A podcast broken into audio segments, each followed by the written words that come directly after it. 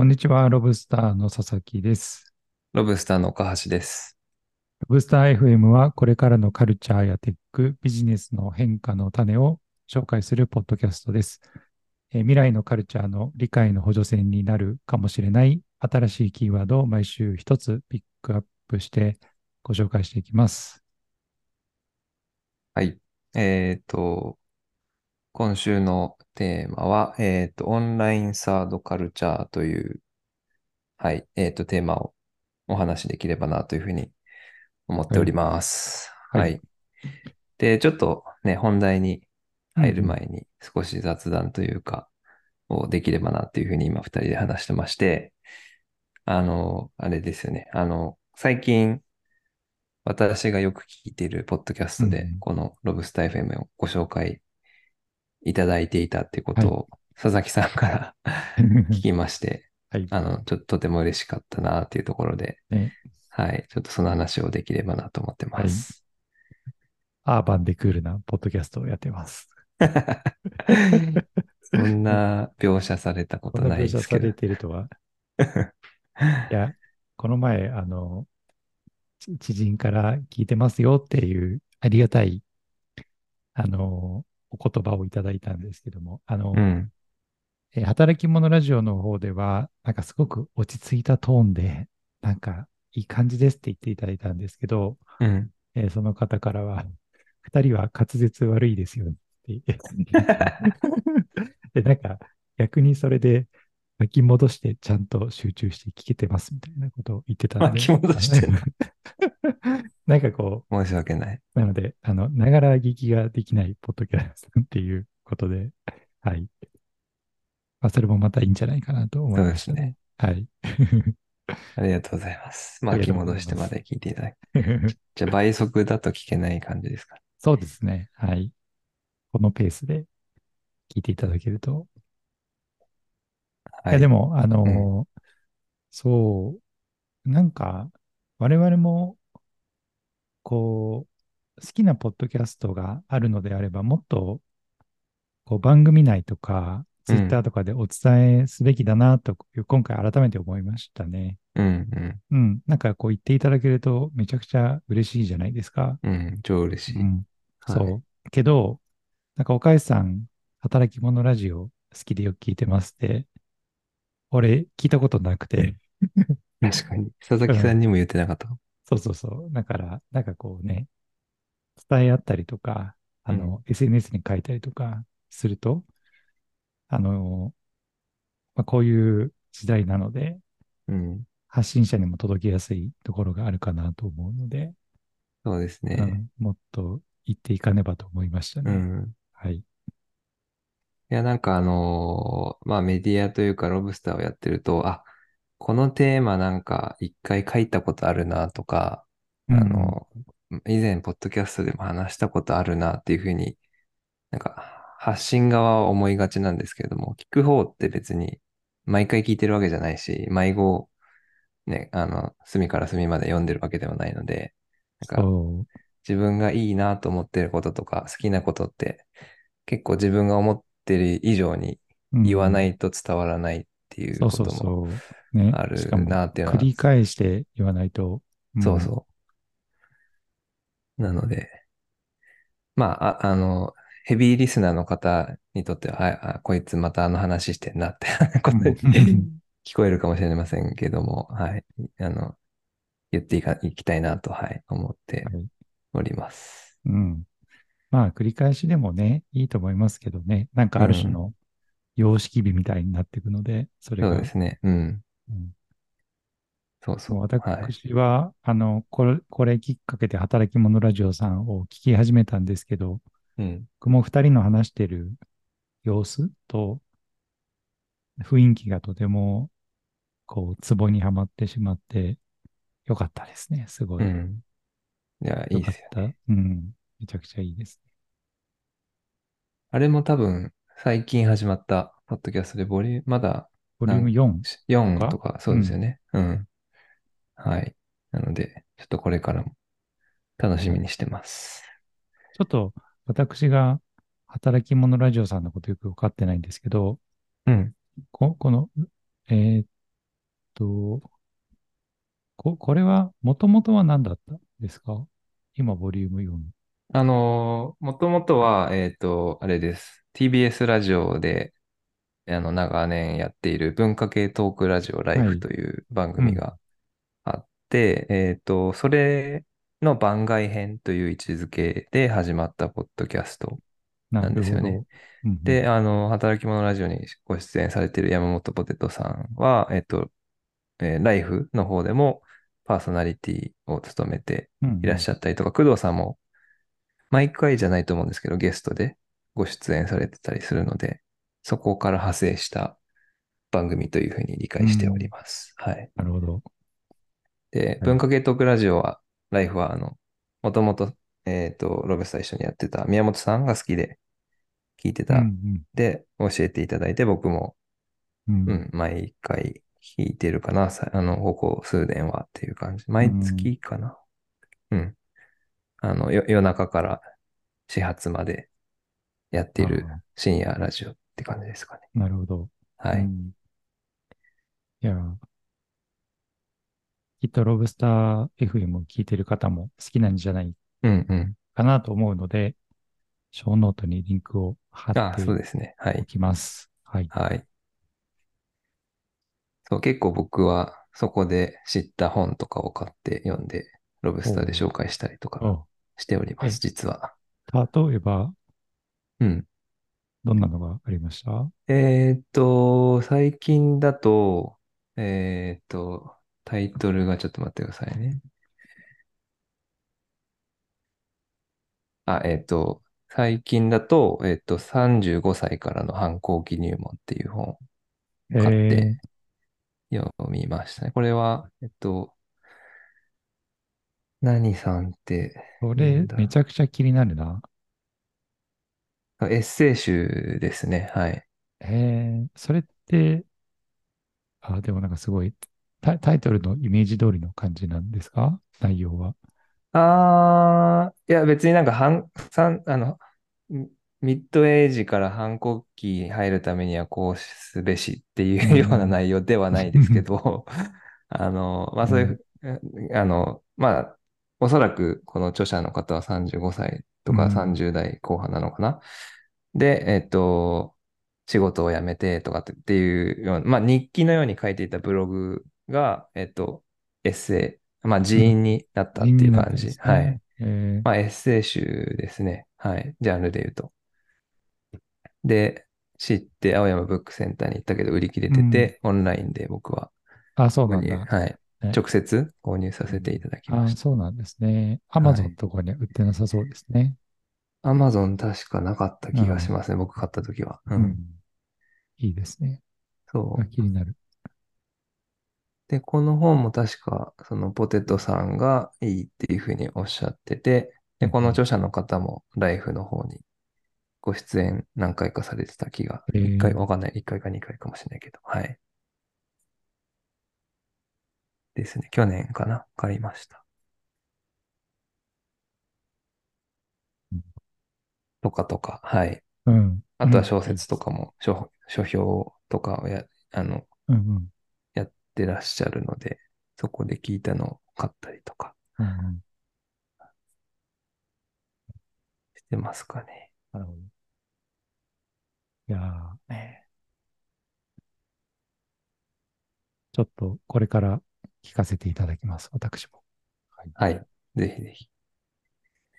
雑談ついでに、岡安さんスレッズってやってます？ああ、登録はしましたけど。登録しました？う。うんん。ね。あ、そうそう。ね。いや、なんかあれ、そう、ロブスターのツイッター、ロブスターの SNS は今ツイッターだけなんですけど、うん。えーまあそろそろインスタグラムもなあみたいなことを言ってたら始まってしまったので、うん。ちょっと急いであっちもやらないとっていうね。そうですね。結構佐々木さん何回か投稿されてます？そうですね。なんか、うん、あのーなんかね、最近のツイッター、すごい、なんかこう、雰囲気が、ややうん殺伐とまではいかないけど、ちょっと怖いし、なんかちょっとテレビっぽくなってる感じがあっうん。て、うーん、なんか、え？テテレビっぽいっていうのはどういうこいや、とですか？なんか、なんていうのかな？うん、なんで、なんて言ったらいいのかな？表現が難しいんですけど、なんかこう、取り扱われるトピックとか、うんうんトレンドに上がってくるものとかが、すごい大衆っぽい感じがしてしまう。あの、それは別に否定はしないけど、まあ、個人的には、まあ、マスメディアから離れて、うん。わざわざツイッターを見ているので、なんかあまりそういうのを見たいモードではないけど、どうしてもそういうのが目に入ってきちゃう感じがあるんで、ちょっとそれが、うん、微妙だなっていうのと、あとはちょっと、まあテレビっぽいっていうのはこれも違う要素かもしれないんですけど、なんかこう、割と、まあ140文字で表現できることも限られているので、まあ、こううん表面的な、なんていうか、見出しの文言とか、なんかこうんう、直感的に受ける、あまり資料深くない、こう、印象で、うんこう、議論がなされてたりとかしているのが目に入ってきちゃうので、結構疲れる、疲れちゃうなっていうのがね、うんあったりとか、うん、するので。なんか結構、前だと、佐々木さん結構ツイッターを情報収集ツールとして活用されてたと思うんですけど、はい。さ最近はどうですか？まだその側面はそうですね。まだそれは頑張ってやってるんですけど、まあその合間にいろいろ入ってきちゃうんですよね。なんかゴシップネタみたいなのが。はいはい。それがなんかこうすごい、うん、ストレスになってる感じですね。そうですよね。いや、なんか、これ、自分のタイムラインだっけ？みたいな感じ。そうそうそうそうう。んそうなんですよ。うん。自分の場所感がすごい薄れてるなっていうのは最近思います。うん。まあ、スレッズもね、今、あの、フォローした以外、フォローした人以外のフィードも流れてくるので、すごいなんかアルゴリズムが知 TikTok 的な感じ。そうですね。そうですね知らない芸能人の方のコンテンツたくさん流れてきて、逆に、あ、芸能人こんな人がいるんだ、みたいな、そういう勉強になっているんですけど、うん。まあ、今のところ快適に使っている感じなるほど。ですね。うん、はい。ちょっと僕も、まだ投稿してないんですけど、うんやってみようかなと。はい。なんか最近、インスタでもツイッターでも投稿してないような人たちがスレッズだと書いていたりとかするのが面白いなとう思ってて。ん、そうなんですよね。うん僕はなんか最近 SNS ちょっと投稿はへ減り気味だったんですけど、スレッズで久しぶりに投稿したら、SNS 筋筋肉が戻ってきて、あの、活発に投稿できるようになりましたね。いやあれですよねメインはテキストだけど、やっぱインスタと近い感じでもあるんですか？ビジュアルの扱い方とか。いや、うーん、テキストはやっぱり。うん、個人的、まあ、どっちもですね、なんかこう、昔の、個人的には2010、2009年、10年ぐらいのめちゃくちゃ気軽につぶやいてて、なんかこう、うん。今ってポポリコレとかうん。気にしたりとか、いろんな留保をつけてから、こういう点においては、あの、こういうことも考えられるかもしれないけど、こういうふうにも言えるかもしれないんですね、うんうん。みたいな言い方をして、今、ツイッター投稿しないといけないような、なんとなくプレッシャーがあるけど、うん。本当に気軽に投稿できそうな雰囲気があります。うん。なるほど。うんなるほど。ちょっと、はいはい、ロブスターとしても、ね、そうですね。やるやらないはあれですけど、うん見ていきたいなと思うんってます。そうですね。うん、で、なんか、スレッズも経済系メディアがもう早速アカウント作ってて、うん。なんか生産性向上のためのなんとかみたいな記事が流れてきて、いやー、ここでこれは見たくなかったみたいなね。う。うん、ツイッターで見るのはまだいいんですけどね、ちょっとやっぱり。どこまでも持ってきますね、うん。そういうのは。ね、場の雰囲気ってありますからね。なんかねクラブに行ったらスーツのおじさんの集団が見たみたいな、なんかそういう感じのね、今、間違い感があるところうんが、うん。うん、あるから。まあでも、まだ始まったばかりなんで、はいうんという流れでちょっとはい。オンライン、オンラインの話からオンラインサードカルチャーのオンラインサードカルチャー。はい。話をしていきましょうか。はい。えっと、そうですね。まあ、ここで言うサードカルチャーって何なのっていうところからまずうんうん。触れたいなというふうに思ってまして、えっと、このトピックの元ネタになっているのが、えっと、アメリカの NBC ニュースという、えーメディアの、えっと、ピックからピックをした記事になっていまして、えっと、そこのタイトルが、えーあの、The, The Chronically Online Third Culture is Redefining Asian America っていうところで、アメリカ系、あ、すいません、アジア系アメリカ人の、えっと、カルチャーのことを、あが、まあ、あの、とか、その立ち位置が変わってきてるよっていうようなことを伝えている記事ででして、ここでいうオンラインサードカルチャーっていうのは、そのアジア系アメリカ人の方、例えば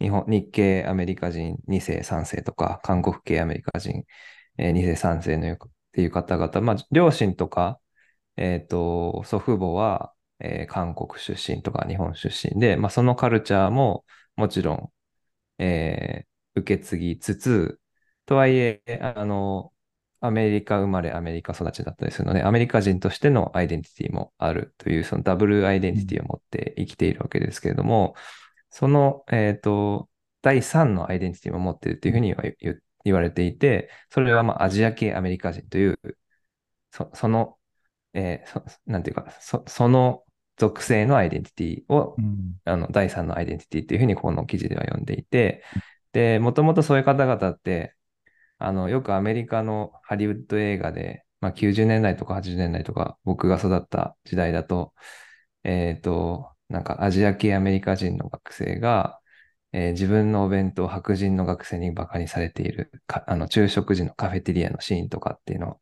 なんか学園もののドラマとか映画であったかなというふうに思うんですけれども、結構マイノリティとして劣等感を感じていたりとか、いじめられていたりとか、あまりそのアメリカのカルチャーにフィットインできないみたいな、あの文脈があったかなというふうに思うんですけれども、まあ、今の時代オンラインで、えっと、ニッチなカルチャーがあって、そこでつながれて、つながることができてってことで、結構オンライン上でアジア系アメリカ人が、同士が励まし合ったりとか、エンパワーをし合ってたりっていうところが生まれてきていて、そのことを、まあ、ここではオンラインサードカルチャーというふうに、えー呼んでいて、まあ、前はテレビとかしかなくて、そこに出ているのは白人のアメリカ人しかいなかったんだけど、今も結構 YouTube とか見ると、自分と容姿が似ているような人たちが YouTuber として活躍していたりとか、まあ、TikTok とか Instagram を見れば、えー自分と同じ境遇の人とか、あの、バックグラウンドが似たような人たちが、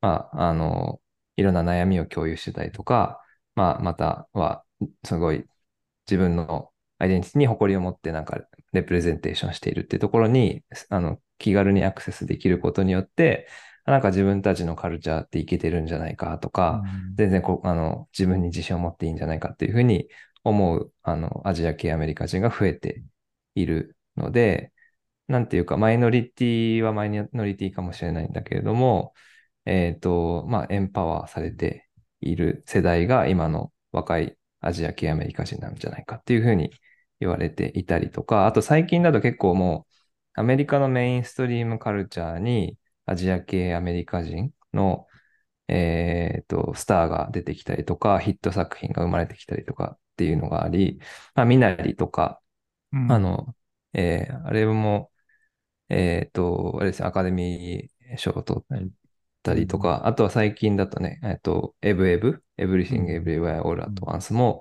アカデミー賞を取りましたし、あとは、えっと、僕も佐々木さんも見てたと思うんですけど、ネットフリックスのビーフっていう作品も、まあ、アジア系アメリカ人があのメインキャラクター、主人公ですね。で、まあ、それを取り巻く、えーまあ、カルチュラルニュアンスというか、まあ、新しいその側面に光を当てていたりとかっていう、そういう作品も増えてきているので、なんか結構メインストリームのカルチャーに、あの、なってきているんじゃないかっていうような、まあ、そういうポップカルチャー面でもそうだし、まあうん BTS とかもそうかませんが、まあそういう、あの、流れが生まれてきているっていうのがすごく面白いし、あの、とてもいいことだなというふうに思ったので、まあここでもう取り上げさせていただいていますとういう。ん。感じですね。で、もともとなんかサードカルチャーっていうと、ハーフの子たちが、まあ、親が例えばアメリカ人であ、父親がアメリカ人で母親が日本人ってなると、まあ、両方のカルチャー持ってるけども、ハーフである自分はまた独立したハーフとしてのカルチャーを持ってるってことで、サードカルチャーっていう、サードカルチャーキッズとかっていうふうに言われてたんですけども、ここはまた別のアジア系アメリカ人っていう感じのサードカルチャーのもあるよねっていうことを、はい、語っている記事かなというふうに思います。うん。あの、ネットリックスのビーフっていうドラマ、まあさっきも、えーっと、話題に上がったミナリ、うん。両方、あの、スティーブン・ユアンが、そうですね。はい。うん、主演ですが、彼も韓国生まれですよね、確か。生そう、韓国系ですね。はい。そうだ、彼自身の出自と、彼自身がサードカルチャーの、あの、アイデンティティを持っているし、うん。あの、劇中でもそのように描かれている、うん。うはず、うん、いるかな。なんかそういう、えっ、と、あれ、あの女性の名前何でしたっけ？ああ、えっと、もう一人の主人公。面白い主人公。えっと、名前忘れちゃったけどうん、コメディアンの方ですよね、スタンドアッそうプコメディですね。うん。うん。その旦那さんもね、その旦那さん、彼女の旦那さんの両親も日本人っていう設定うんうんですよそうですね。うん。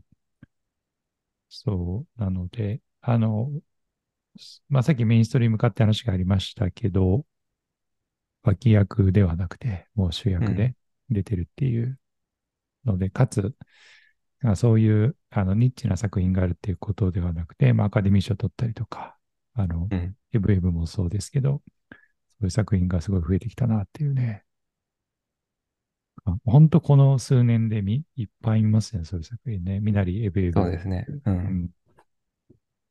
うん。で、あの、まあ、コロナ禍の時、よくアジア人へのヘイトに関する記事をピックアップしたので、まあ、2020年、21年ぐらいでは結構アジアンヘイトみたいなのが社会問題になっていたりしたんですけども、そこを経て、またそのアジア人アイデンティティみたいなところの、あが、みまあ、見直されるっていうとちょっと変ですけども、また注目をされ、あの、ポジティブな意味で注目をされ始めているっていうのがあって、えっと、あれですかね。あの、まあ、日本人だからこの記事に注目がいったのかもしれないですけども、まあ、アメリカの、あの、メジャーリーグのあ野球でも大谷選手が活躍されていて、えーまあ、その活躍がアジア系アメリカ人にとって大きな意味があるんだよっていうことを、まあ、ニューヨークタイムズが報じていたりとか、なんかう、んあの、エンターテインメントだけではなくて、スポーツの分野でも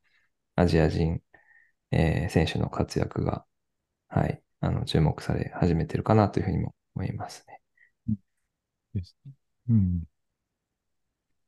いや、本当ね、八村塁選手とかも、うんねバスケットボール、すごい人気みたいですからうん。ね。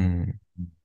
あとは、まあ、あの、今アジアって言ってるところで、あの、カバーしていたのは、あの、なんていうんですか、ファーイーストというか、うん東洋系のアジア人の話をしていましたけれども、それだけではなくて、えっと、まあ、ハリウッドとかだと、えっと、最近よく見かけるのがリズ・アーメットさん。うん。で、えっと、彼はどこ出身なのかな？ムスリムだけれども、エジプト、とか、だからまあアジアではないけれども、うん。まあ移民ですよね。もともとは。はい。まあそういうムスリムの方が、えーまあハリウッドで最も忙しく、えーいいい俳俳優の一人であったりですとか、まあいろんな賞を取っていたりとか、あとは結構自分で監督とか脚本を育てる、えープログラムをスタートしていたりとかするので、なんかそういうもともとマイノリティの立場であったり、バックグラウンドを持っているような人たちが、まあ、メインストリームであの力を持ち始めてうん。いて、まあ、ナラティブが変わってきているみたいな、あの話もどんどん出てきているのはすごくいいかなというふうに思いますね。うん。リズ・アメットさんは、パキスタン系の移民。彼自身は、あの、ウェンブリー生まれみたいうんうん。です。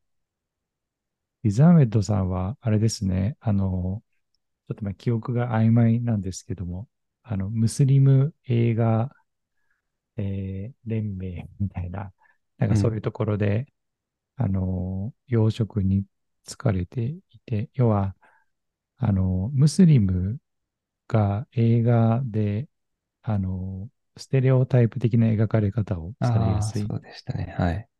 ので、あの、UK ムスリムフィルムっていう団体をちょうど2年ぐらい前に作うんって、えーまあ、あの、特にですね、9.11以降ですね、うんあれも犯行がサウジアラビア系の若者だったということもあり、うん。まあ、あの、イスラム系の人が映画に出てくると必ずターバン巻いて、ねうんこう白いあのマントみたいな洋服から銃を出して乱射するみたいな、うん。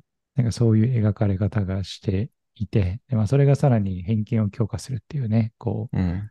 う、悪いループに入っちゃいましたけど、えーまあ、それをやめましょうということで、映画とかテレビ番組がイスラム教徒を、えー適切に差別なく扱っているかをチェックする、え5項目の評価項目っていうのがあって、まあ、それが、あの、彼の名前から取って、リズテストっていうらしいんですけど、ああ、そうなんだ。そうそうそう。で、えっ、と、それをちゃんとこう、まあ、ある種のチェック項目5個みたいなのになってて、まあ、ちゃんとこういうことしてね、ないですよね、こういうことちゃんとケアしてますよね、みたいなことをチェックして、まあ、それが大丈夫であれば、あの、ちゃんとフェアに、倫理的に、うんえーイスラムの方を、えー取り扱ってますよね、みたいな、はい、ことを、うん、紹介、あの、ことを彼は活動としてやってるみたいなので、うん。はい。うん、いや、素晴らしいですよね、本当に。うん。そう。ちなみに今の記事って、あの、アルジャジーラっていうね、うんメディアから、あの、紹介したんですけど、うん。ちょっと最近、アルジャジーラ読めてないなとう今ん、確かに。思いました。うんはい。結構クオリティが高くて素晴らしい記事がうん。実はたくさんあるんですけど。そうですね。まあでもあれなのかな。ちょっと、ね、うんみなりとか、あの、えーエブエブとか、ちょっと前だとあれですよね。あ、ちょっと今名前が出てこない。えーっと、ノマドランドの監督は、彼女あ、は、中国人、中国系彼女も、の方ですよね。そうですよね。彼女はいも移民なのかな。ご両親が移民ちょっと移民なのわか。そうですよね。あとは、えっと、韓国の、パラ、パラサイトじゃないわ。あ、そう、パラサイトもパラサイトかまあ、まあ、そうだし。そうですね。うん。なんで、あれなのかな？なんかちょっと、まあ、あの、アメリカでそういうコンテンツが評価され始めているのは、まあ多分ディ、ダイバーシティとかインクルージョンとかいう話もあるし、まあ実際、そういう方たちがデモグラフィー的にめちゃくちゃ増えてきたっていうのはあるんでしょう。ああ、そうね。